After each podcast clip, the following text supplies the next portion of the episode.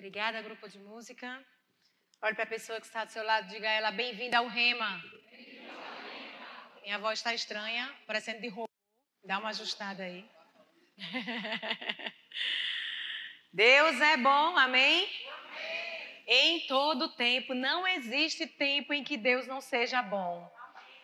E você talvez esteja aqui pensando, talvez você não nos conheça bem, seja visitante, ou não tenha ainda feito o rema, e talvez você esteja pensando por que essa alegria toda ao cantar músicas que dizem hoje eu sei quem eu sou.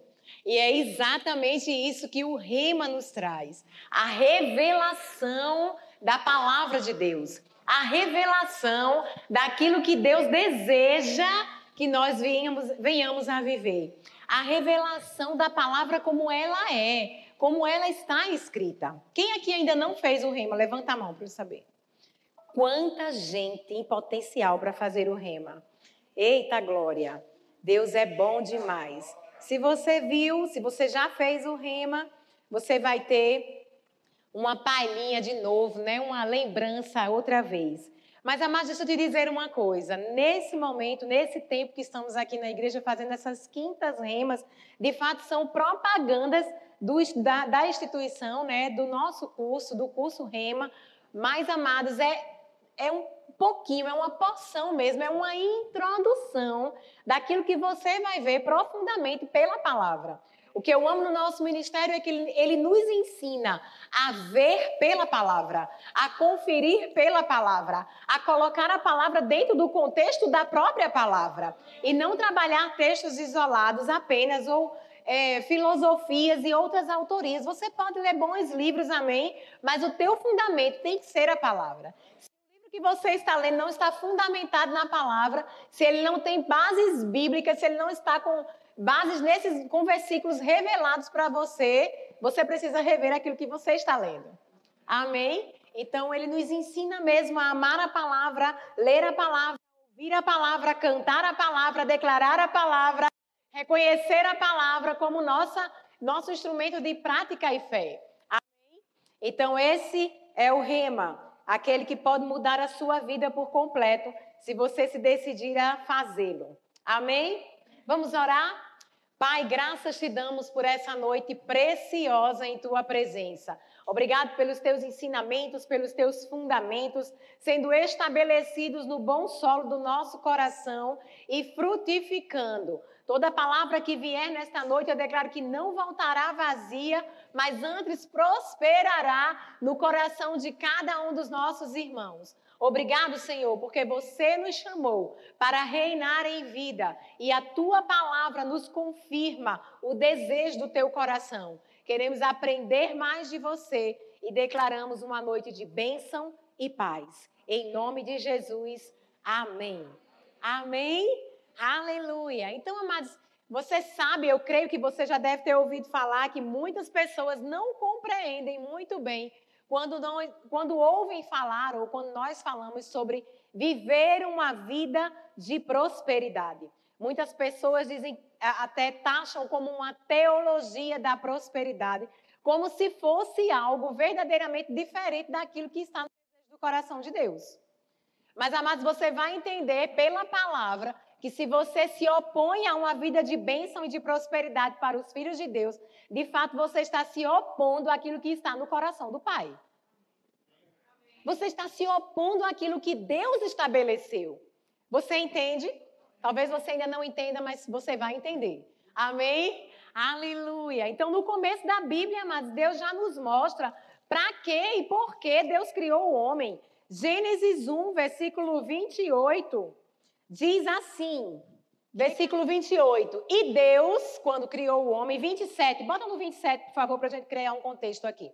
Criou Deus, pois, o homem à sua imagem, a imagem de Deus o criou. Homem e mulher os criou. Versículo seguinte.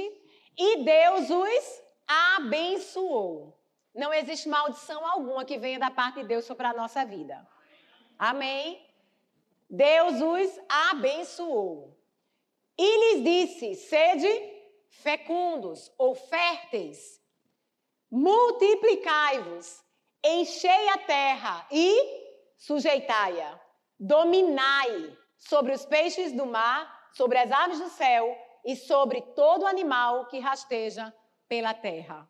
Amém? Então a Bíblia está falando que logo quando Deus nos criou, logo quando Deus nos estabeleceu, ele nos criou capazes de governar, prosperar, produzir, multiplicar, aumentar e capaz de gerar riquezas. Logo de cara, Deus nos cria dessa forma, com todo esse potencial. E alguém pode pensar, mas esse potencial foi perdido por causa do pecado, mas foi resgatado em Jesus. E se ele foi resgatado em Jesus e você está em Cristo, você é nova criatura, já não existe mais nenhuma condenação, nenhum peso de maldição sobre a sua vida. Amém? Logo, nós entendemos que nós precisamos voltar a viver aquilo que Deus estabeleceu no princípio. Uma vida de governo, uma vida de provisão, uma vida de prosperidade, uma vida de multiplicação, uma vida de fruto, de fertilidade. Nós, Jesus resgatou todas essas coisas para nós. Então, se você está em Cristo, diga assim: Eu estou em Cristo. Nenhuma maldição, nenhuma condenação mais existe sobre a minha vida. Amém? Jeremias 29, 11, coloca aí, mídia, por favor. Nós vamos entender o que a Bíblia fala sobre os pensamentos de Deus ao nosso respeito. Talvez você nunca tenha parado para pensar o que Deus pensa a meu respeito. E a Bíblia diz em Jeremias 29, 11. Jeremias 29, não 9. 29, 11. A Bíblia diz, Deus está dizendo para mim e para você o que ele pensa acerca das nossas vidas. Ele está dizendo, eu é que sei. O próprio Deus está dizendo, quem sabe sou eu. Amém? Você crê que Deus é muito mais sábio do que todos nós juntos? Eu é que sei que pensamentos tenho ao vosso respeito, diz o Senhor. Pensamentos de maldição, pensamentos de tumulto, pensamentos de pobreza. Não, mas nem de falta. Diz pensamentos de paz. Você já viu, já viu alguém conseguir ficar em plena paz com as coisas faltando? Ele vai ficar em fé, mas em plena paz você está comigo? Eu sei que existe uma paz que ultrapassa qualquer entendimento humano, mas eu não estou falando sobre isso. Eu estou falando que a falta nos inquieta. Sabe por quê? Porque você não foi feito para ela. Amém? Então diz aqui pensamentos de paz e não de mal. Não existe pensamento de mal de Deus a nosso respeito. Está dizendo para vos dar o fim que desejais. Diga assim: Deus se importa com aquilo que eu desejo. Amém? Você está vendo pela palavra que Deus se importa com aquilo que você deseja e que Ele concorda com pensamentos de paz e não de mal ao seu respeito. Amém? Isaías 55, 8. Coloca aí, por favor, rapidinho. Diz: Porque os meus pensamentos, diz o Senhor, não são os vossos pensamentos, Sabe, quando a gente, quando eu leio Jeremias 29, 11, eu paro para pensar o fim que você deseja. Deus nem disse o fim que eu desejo. Ele nem estabeleceu um fim fechado sacramental. Ele disse, não, o fim que você deseja. O seu desejo me interessa. Aquilo que lhe satisfaz me interessa. Eu quero satisfazer o seu desejo. Você entende? E, amados, eu entendo que ninguém aqui é capaz de desejar o seu próprio mal. A sua própria falência, a sua própria miséria. Eu desejo não, ninguém deseja essas coisas, não é verdade? Todos nós desejamos ter as coisas, alcançar as coisas, sermos abençoados, termos paz, saúde, alegria. Não é isso? Todo mundo deseja isso. Então, o fim que nós desejamos, Deus tem interesse em nos dar. E ele diz que aquilo que nós podemos pensar sobre o nosso fim, ou sobre aquilo que nós poderíamos ter e fazer aqui na terra, ainda é muito pequeno diante daquilo que ele pensa sobre nós. Olha só, porque os meus pensamentos não são os vossos pensamentos. Todo mundo aqui deseja coisa boa, mas tudo que você deseja, Deus ainda deseja mais. E ele diz: nem os vossos caminhos, os meus caminhos, diz o Senhor. Próximo, por favor. Porque assim como os céus são mais altos do que a terra, assim são os meus caminhos mais altos ou mais excelentes do que os vossos caminhos, e os meus pensamentos mais altos, mais elevados do que os vossos pensamentos. Então, se a Bíblia diz em Jeremias 29, 11 que os pensamentos são de paz, imagina o tamanho dessa paz que ele tem para nossas vidas. Que os pensamentos deles não são de mal, mas são bons. Imagina a bondade de Deus, o que ele deseja de bom para as nossas vidas. Você está comigo? Aleluia. Então, andar em prosperidade divina, mas de fato foi o tipo de vida que o próprio Deus estabeleceu e projetou para a minha vida e para a sua vida. E isso não é um, isso não é algo nocivo, nem é algo ilusório, mas é verdadeiramente o estilo de vida que eu e você desejamos, devemos viver. Amém. Sabe, algumas pessoas ainda pensam que dessa maneira de que é melhor ter pouco e permanecer fiel do que ter muito e desviar-se do caminho do Senhor. Isso é verdade e é bíblico. A Bíblia diz que aqueles que, que, que fazem da riqueza, da, da riqueza o seu único alvo, amados, eles se perdem. Mas a palavra de Deus diz que o nosso alvo deve ser Cristo. E se Ele é verdadeiramente o tesouro do nosso coração, dinheiro algum pode tirar isso de você. Amém. Sabe, muito dinheiro no bolso vai apenas revelar o caráter, o seu caráter, o caráter das pessoas. Quem verdadeiramente elas eram com pouco dinheiro ou com muito dinheiro. Você entende? E algumas pessoas dizem, mas a Bíblia diz que nós devemos ser humildes. E eu concordo com isso, não poderia discordar, porque a Bíblia diz. Mas deixa eu te dizer uma coisa: humildade não tem nada a ver com riqueza ou com pobreza. Jesus foi o nosso exemplo de humildade não de pobreza. Amém. Jesus não se comparava aos pobres, amados. Ele dizia que os pobres, ele fazia distinção entre ele e os pobres. Amém? Quando aquela mulher derramou um vaso de alabastro sobre os pés de Jesus, Jesus lidava com riquezas com muita naturalidade. Não existe ouro, prata ou, ou perfume caro que impressione ao Senhor. Nenhuma das nossas riquezas materiais nessa terra vai impressionar a Deus porque tudo é dele. Foi Ele mesmo quem fez. Então não existe nada tão grandioso que eu possa dar ao Senhor que Ele já não tenha. Então, quando aquela mulher quebra aquele vaso de alabastro, impressiona os homens. Porque os homens pensam de uma maneira limitada. Mas os pensamentos de Deus são muito diferentes dos nossos. E alguns homens se impressionam e outros se inquietam.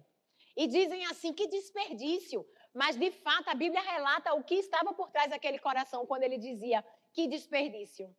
Não era um bom, não era um pensamento é, lisonjioso, mas era um pensamento ganancioso. Mas no fim de tudo ele diz assim: por que não dar aos pobres?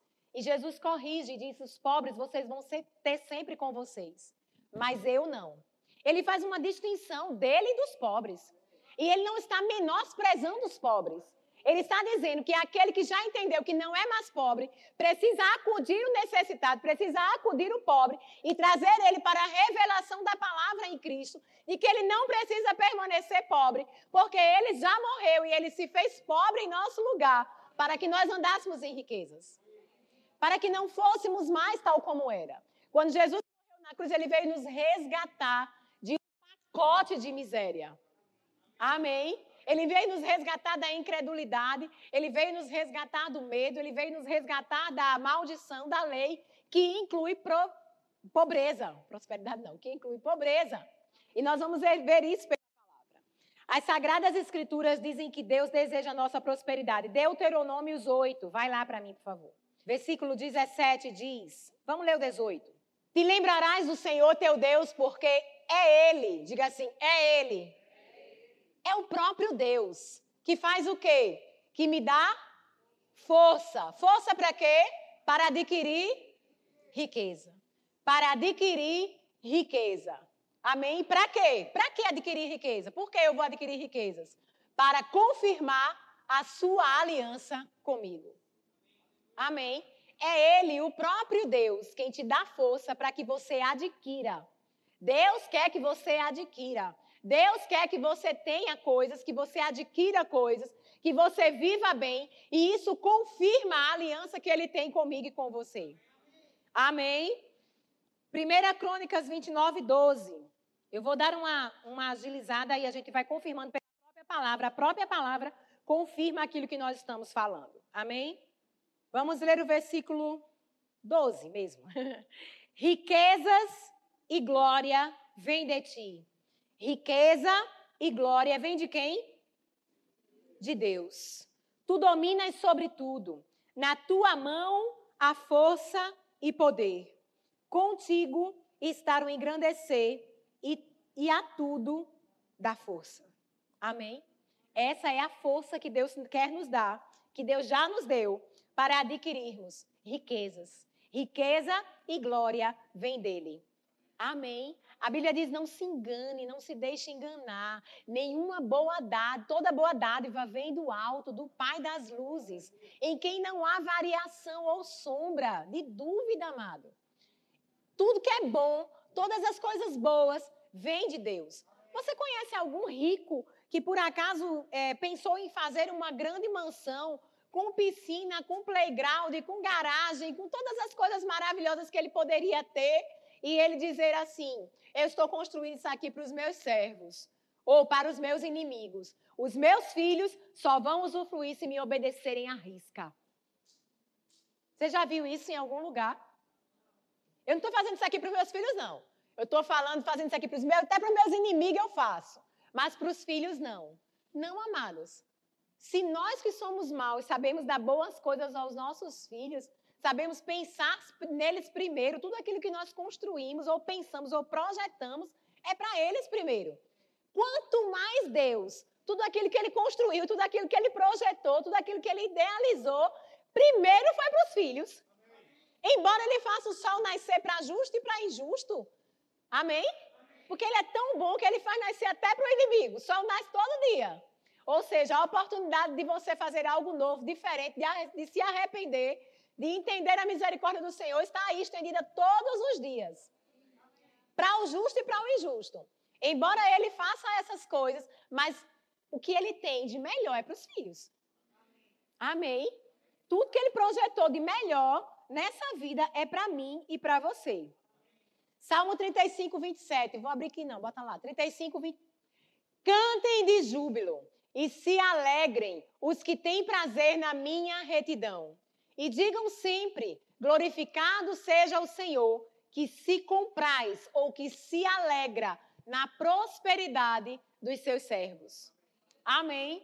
Então, amados, se a Bíblia diz que Deus se alegra, se a Bíblia diz que Deus projetou, se a Bíblia diz que Deus nos tem, tem prazer e tem pensamentos de paz e prosperidade ao nosso respeito, se Deus nos ensina o caminho, se Ele nos dá força para adquirir ele não estaria contrário à palavra dele se ele quisesse desejar algo diferente disso.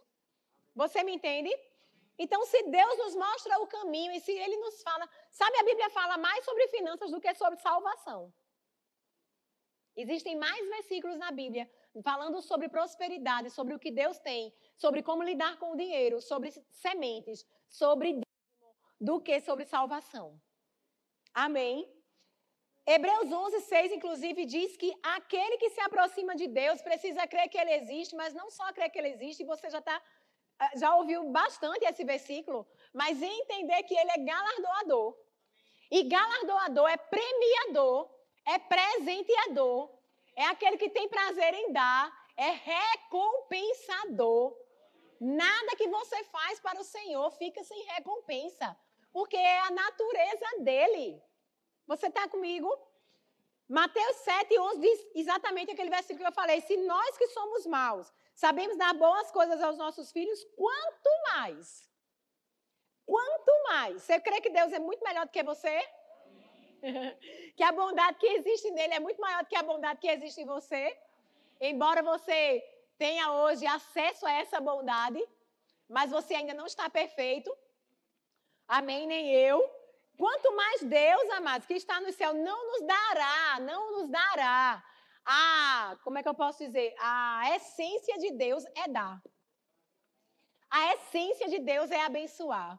Porque a Bíblia diz que Deus é amor e o amor, ele abençoa. O amor, ele ama, o amor, ele dá, o amor, o amor se desprende. Então não tem como, amados, Deus não te dá. João 10, 10 diz que o ladrão, ele veio para roubar, matar e destruir. Mas Jesus diz: Mas eu, mas eu, eu não. Ele está fazendo distinção dele e do ladrão. Ele está dizendo que ele é o oposto, que ele é completamente diferente disso. Ele está dizendo para mim e para você que nada que rouba, nada que mata, nada que destrói vem dele. Amém? Então, se existe algo te matando, te roubando, te destruindo, não vem de Deus. Não é vontade de Deus. Não é o projeto de Deus para você. Amém? Vem de onde? Vem do ladrão. Vem do inferno. E a Bíblia diz que você pode resistir a ele, que você tem autoridade sobre ele. E essa também é uma outra matéria no rima que você vai aprender a se posicionar contra as investidas do inferno. Amém? Mas hoje é vida de prosperidade. E ele diz: "E eu vim, mas eu, né? Eu vim para que vocês tenham vida. E não é qualquer vida. Porque qualquer vida a gente já tinha. Inclusive a gente podia prosperar. Você sabe que você pode prosperar sem Deus? Sem estar servindo a Deus? Embora todas as coisas boas venham de Deus, se você segue o princípio, você pode prosperar. Mas prosperar em Deus é infinitamente melhor e é muito diferente. Amém? É quando você prospera, mas não se apoia nas riquezas. É quando você prospera, mas você entende. Nem o que você tem, nem o que você deixou de ter define quem você é. Hoje você sabe quem você é. Amém? E ninguém pode tirar isso de você. Então diz lá, cadê? Volta lá o versículo. Então diz lá, para te dar vida e vida em abundância. Me dá uma ideia de transbordando. Me dá uma ideia de mais do que eu penso, pedi ou pensei. Amém? abundância sobrando, transbordando, sobejando. Quando Deus fez o homem no, no jardim, ele não tinha duas ou três árvores para escolher. De manhã eu como essa, tarde eu como essa, noite eu como essa. Aí no outro dia eu reverso para não ficar enjoado. Não. Deus fez tanta árvore, tanta fruta, que a Bíblia diz que o homem não conseguia nem comer todas. E ele ia passar a eternidade, não ia ficar enjoado, amado. Você está entendendo? Então, Deus, quando cria as coisas, Deus, quando projeta as coisas para mim e para você, são coisas grandes. E Ele veio para intervir. Porque se a gente perdeu por causa do pecado, Ele veio resgatar. Então, Ele diz: E eu vim. Eu vim para isso. Eu vim com esse propósito. O propósito de Deus vir foi nos resgatar da maldição. Amém?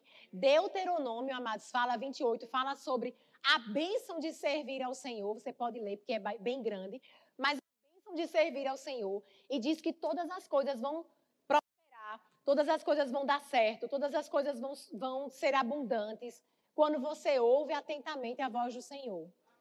Porém, ele diz que se você não quiser ouvir a voz do Senhor, a continuidade desse capítulo, lá no final dele, vai falar sobre, maldição, sobre a maldição. E dentro dessa maldição está a perda, a escassez, a miséria, a pobreza. Então, pobreza não é um status de humildade. Pobreza na Bíblia é maldição. E talvez você possa pensar: então eu estou andando em maldição? Então, porque a minha casa está faltando, eu estou andando em maldição? Não, amados, talvez o que esteja faltando para você seja apenas o conhecimento. E o conhecimento pode ser adquirido, e a Bíblia diz que nós devemos buscar o conhecimento, comprar o conhecimento investir nesse conhecimento, avançar, nos aprofundar em conhecimento. Porque se você conhecer a verdade da palavra, a verdade da palavra vai te libertar, vai te tirar desse pensamento é, do inferno e vai te colocar no pensamento divino. Amém? De acreditar que, humil... que pobreza é sinal de humildade. Sabe, você pode ser humilde. Deixa eu, anotar, eu tenho aqui anotado que é meio, é meio trava-língua esse negócio aqui, mas vamos lá. Sabe que você pode ser pobre e ser humilde? Sabe que você pode ser pobre e ser soberbo? Você conhece pessoas que não têm um pau para dar no gato, mas.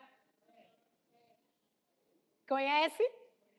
E sabe que você pode ser rico e também ser muito soberbo? Mas você também pode ser rico e ser humilde. Por quê, amados? Porque humildade não está ligada à condição daquilo que você tem ou daquilo que você não tem. Humildade é uma condição do coração. Amém. E Jesus veio nos ensinar muito bem, muito bem ela. Como foi que Jesus nos ensinou? Dependência de Deus. Em todo tempo, dependência de Deus. Amém. A Bíblia não relata Jesus andando pobre, maltrapilho, necessitado. Todas as vezes que uma necessidade vinha, e elas podem vir, porque nós estamos no mundo, elas só não podem ficar. Todas as vezes que a necessidade vinha, Jesus rendia graça e Deus, e Deus supria. E Deus multiplicava. E Deus manifestava. E Deus estava ali provendo o tempo todo, em toda a sua caminhada. É isso que Deus quer para a minha vida e para a sua vida. Por onde você andar, provisão vai chegar. Por onde você andar, seu coração vai estar grato. Quando a necessidade bater na sua porta, gratidão vai levantar do seu coração. Deus vai começar a prover. Amém. A falta pode até chegar momentaneamente, mas ela não é o seu estilo de vida.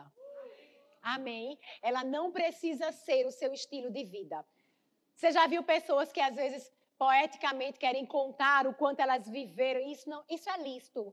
Eu não estou dizendo que é errado, mas às vezes a gente faz um glamour e um romantismo sobre a pobreza.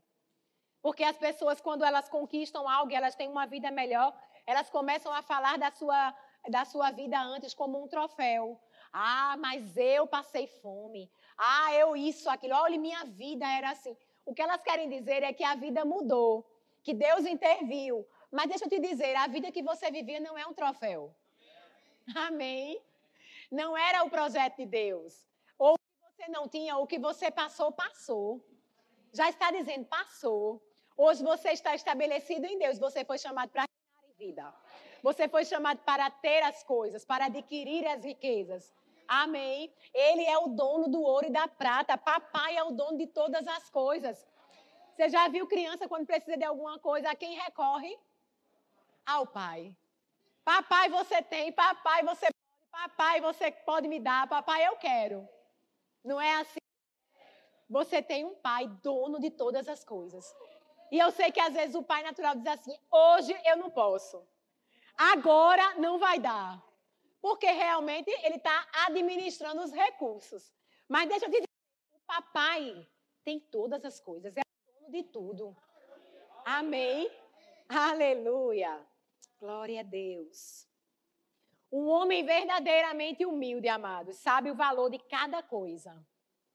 Não se ensoberbece pelo que tem, nem se entristece pelo que lhe falta.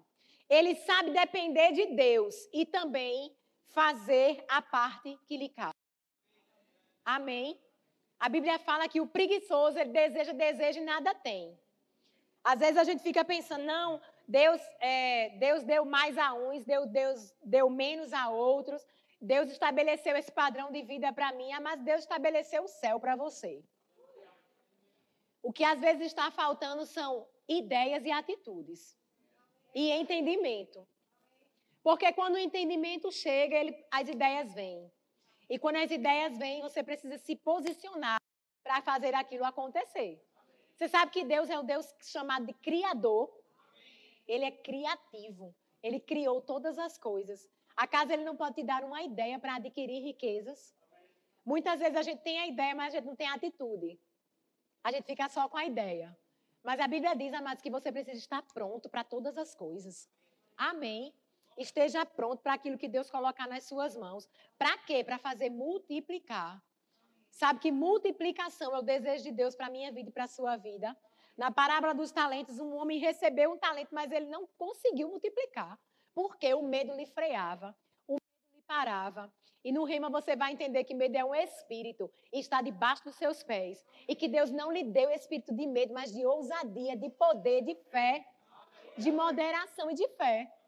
Amém? Para vencer todas as circunstâncias, para ir além daquilo que você está vivendo. Aleluia. Diga assim comigo: Deus tem mais. No próprio dicionário, humildade é descrita como ausência de orgulho, ou ausência de soberba, e não como presença de pobreza. Amém? Eu sei que a gente tem um vício de linguagem dizer assim: você viu aquela pessoa que estava com o sapato furado, que estava com a calça rasgada, aquela bem humilde. Mas humildade não é isso. Amém? Humildade é uma condição de coração. É entender quem você é em Deus. Isso vai te fazer humilde. Aleluia. Diga assim comigo: Deus é bom Salmo 1, vamos lá. O Salmo 1 diz que bem-aventurado ou mais do que feliz é o homem que não anda no conselho dos ímpios, nem se detém no caminho dos pecadores, nem se assenta na roda dos escarnecedores, mas aqueles que têm prazer nessa lei, em entender, em descobrir, em permanecer, aqueles que têm fome e sede da palavra. Deixa eu te dizer uma coisa: o Salmo 1 diz que é inevitável você prosperar. Amém? Então diz assim: Antes, aquele que tem o seu prazer na lei do Senhor e nela medita de dia e de noite, é como uma árvore plantada junto às correntes de água, junto a uma fonte que não cessa. Então, junto de uma fonte, suas folhas não murcham. Você está sempre verdejante, dando fruto. E diz aqui, né, ele é como árvore plantada junto às correntes de água que no devido tempo dá o seu fruto e cujas folhas não murcham. E tudo, diga assim comigo, e tudo. E tudo quanto ele faz. Tudo quanto ele faz. O que é que você está fazendo? Nada? É o que ele faz. Você precisa fazer alguma coisa. Amém? Deus não está chamando desocupados para ficar numa rede dizendo assim: ai, ah, a provisão vai cair do céu. Não, amadas. A Bíblia diz que nós devemos trabalhar. O trabalhador é digno do seu retorno, do seu salário. Tudo que ele faz, você precisa fazer alguma coisa. E tudo, agora, tudo que ele faz será o quê? Bem-sucedido. Você nasceu para ser bem-sucedido. Você está plantado no lugar onde vai fazer você ficar bem, ser bem-sucedido. Porque você está junto das, das fontes. Junto das fontes não há falta. Você precisa, o que nós precisamos meditar cada vez mais nessa palavra, nessas verdades. Josué 1:8, coloca aí por favor. Diz: "Não cesse de falar desse livro da lei, do mesmo jeito que Salmo falava, medita de dia e de noite. Não cessa de falar nele, medita nele, ó, de dia e de noite, para que tenhas o cuidado, não é de qualquer forma, é de uma forma cuidadosa, para fazer segundo tudo quanto nele está escrito. E então, a continuidade do versículo é: e então não tem outra forma. Tem que ser assim. É contínuo, é junto, é retorno, está colado, é, é promessa. E então farás prosperar o teu caminho. Amém. E serás o quê? De novo. Diga assim: Eu nasci para ser bem-sucedido. Esse é o desejo de Deus para a minha vida e para a sua vida. Sabe que às vezes os crentes estão é, confinados numa mentira tão grande sobre isso, que além de ter medo das, das finanças, medo do dinheiro, às vezes eles têm receio, têm vergonha de parecer que tem dinheiro. Você já passou por essa situação? Eu já. Às vezes eu olhava pessoas que tinham um pouco mais e eu ficava pensando, a gente tinha um pouco menos na época, e eu ficava pensando, olha a roupa, olha o carro, olha isso, que eu não tinha entendimento do Senhor não, viu, amados? E eu ficava observando essas coisas. E eu ficava pensando, ah, isso é para ela. E quando às vezes as coisas chegavam, por exemplo, eu tinha, vou contar uma história. Eu tinha uma amiga e ela se vestia muito bem. Ela, desde nova, né, desde que nasceu, nasceu numa família com posses, digamos assim. Ela se vestia muito bem, ela tinha um olhar para se vestir. E eu observava a maneira como ela se vestia e eu ficava pensando, deve ser muito caro se vestir dessa forma. E uma vez era meu aniversário, alguma coisa desse tipo, ela me deu uma roupa e quando eu olhei para aquela roupa, eu tive vergonha de usar aquela roupa. De vestir e dizer assim, meu Deus, o povo vai pensar o que eu não sou. Ou o povo vai pensar que eu estou querendo ser. Diga assim comigo, mas eu já sou. Amém. Oi, ei, hoje você já é. Você não precisa provar nada para ninguém. Ou, não deix, ou usar ou não deixar de usar. Você está comigo? Não é o que você usa, não é o que você faz, não é o que você tem, não é como está sua, seu saldo bancário, mas é quem você é e quem Deus lhe estabeleceu. E eu confesso que eu passei tempos para usar aquela roupa. E por mais que eu estivesse me, me sentindo bem com ela, eu achava que aquilo estava demais para mim. Você já passou por isso? Eu já. Mas o conhecimento da verdade me libertou. O conhecimento da palavra me fez entender que as coisas precisam vir ao meu encontro. Amém. Que quanto mais eu tenho, mais, mais eu posso abençoar. E que é muito melhor dinheiro na mão de um crente do que na mão de um dono de boate. Amém. O dinheiro, os recursos precisam vir para os filhos. E por muito tempo o diabo mentiu para a igreja dizendo que se viesse para os filhos, os filhos iam se desviar, os filhos iam se perder. E isso faz frear muitas vezes os recursos que vêm para a igreja, ou a amplitude que a igreja pode ter, ou a influência que a igreja pode ter. Sabe, amados, a Bíblia fazia, né? Que a gente está sendo liberto. A gente está cada vez mais entendendo o que Deus quer para a nossa vida. As igrejas estão avançando, as igrejas estão crescendo, as igrejas estão com força total, mostrando ao mundo a sua poderosa influência. E você faz parte disso. Amém. Quando uma igreja cresce, quem prosperou primeiro foram os membros. Chegou o primeiro recurso na sua mão. Só que você é um bom investidor. E Deus vai colocar riquezas na mão daquele que sabe o que fazer com o dinheiro. Amém. Aleluia. Salmo 112 diz que a nossa descendência, a nossa descendência, os nossos filhos, os nossos netos, eles precisam ser poderosos nessa terra. Aleluia. E não padecer necessidade. A Bíblia fala sobre um povo poderoso. A Bíblia fala sobre um povo estabelecido, sacerdotes, representantes de um reino representantes do reino de Deus. Você já viu representante de coisa grande, de empresa grande? Eles andam descalços, porque não tem sapato. Todo, você pode andar descalço, mas não porque não tem. Amém? Eles andam assim de todo jeito, mulambenta, a roupa toda amassada, de qualquer forma, anda em qualquer carro. Não. Tem empresa que dá até o carro, não é assim? O melhor carro, que é para você chegar lá representando bem. Eu não estou querendo dizer aqui, amados, se você não tem, você está representando mal. Eu estou querendo dizer aqui, amados, que você precisa renovar a sua mente pela palavra de Deus e entender que coisas precisam e podem chegar na sua vida. Amém. Não seja você com a mentalidade é, diferente daquilo que Deus pensa a ser a barreira para Deus te abençoar. Você entende? Tenha na sua mente as coisas precisam e podem chegar a mim. As coisas precisam e podem. Porque eu posso, eu posso abençoar, porque eu já sou abençoado, porque Deus já determinou. Amém? Às vezes a gente tem a barreira aqui e por causa dessas coisas as, as riquezas não chegam. No dicionário, pobreza está descrito como falta, insuficiência, inadequação, escassez, menos do que o necessário. Como alguém que tem um Deus todo-poderoso habitando dentro de si pode ser comparado dessa maneira. Amém?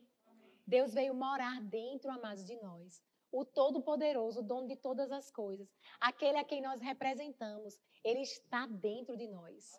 Amém? Gálatas 3,13, vamos lá.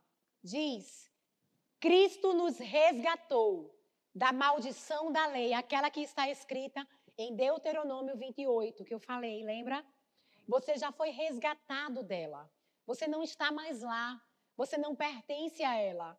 Ela não pertence a você. Essa maldição não pertence a você. Cristo interviu, Cristo veio para nos resgatar, fazendo-se Ele próprio maldição em nosso lugar. Ele mesmo tomou esse lugar de maldição. Ele mesmo esteve nesse lugar de enfermidade, de pobreza, de falta, de medo, de acusação. Ele mesmo tomou esse lugar. Quando alguém toma algo de você, você não, já, não, já não mais o tem. Amém? Ele te tirou de lá, ele tomou, ele levou. Então diz: maldição em nosso lugar, porque está escrito: maldito todo aquele que for pendurado no madeiro. A morte de cruz carregou ali Jesus de toda essa maldição. Próximo, por favor. Próximo versículo. Para quê? Para quê? a bênção e não a maldição, a bênção. A bênção de Abraão chegasse aos gentios em Jesus Cristo, a fim de que recebêssemos pela fé o Espírito prometido. Passa o próximo, por favor. Acho que eu anotei errado. Mas vai comigo em 2 Coríntios. Aleluia. 2 Coríntios 8. A gente está terminando. Quero fechar com alguns versículos para que você possa meditar e pensar sobre eles. Amém? 2 Coríntios, versículo 8, capítulo 8. versículo 9. Diz assim: Pois conheceis a graça do nosso Senhor Jesus Cristo, que sendo rico, ele era rico, ele tinha todas as coisas no céu, mas ele decidiu intervir na nossa vida. E ele diz: sendo rico, se fez pobre. Por quê? Por que, que ele fez isso? Diga assim, por amor. Por amor de vós. Para quê? Para que pela sua pobreza, nós, eu e você, nos tornássemos ricos. E algumas pessoas dizem, mas é rico da graça, é rico da misericórdia também. Mas a Bíblia diz em Isaías 1,19 que se você quiser, se você ouvir, você vai comer o melhor da terra e não dos céus. Ah, mas é quando a gente chegar lá. Não, é da terra. É na terra. Se você quiser, se você ouvir aqui na terra, você vai prosperar. Você vai viver o melhor de Deus aqui na terra. E quando chegar lá, a gente vai viver o melhor do céu. O céu já é o melhor, mano. O céu não tem melhor nem pior, tudo lá é maravilhoso. Amém? Então, não, é, se você quiser me ouvir, você vai viver o melhor do céu. Não existe o melhor do céu. Existe o melhor da terra. E é para os filhos. É para mim e é para você. Amém?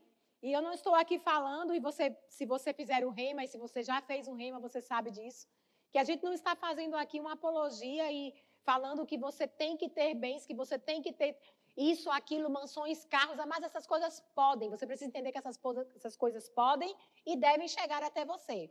Mas não são essas coisas quem nos definem. Seja o que você tenha no seu armário, você só precisa entender que a falta não é a vontade de Deus. Amém? E você precisa renovar a sua mente para declarar o melhor de Deus sobre a sua vida. Essas coisas não precisam permanecer na sua vida, elas podem vir por um tempo, mas não é a vontade de Deus. A vontade de Deus é que você tenha uma vida em abundância.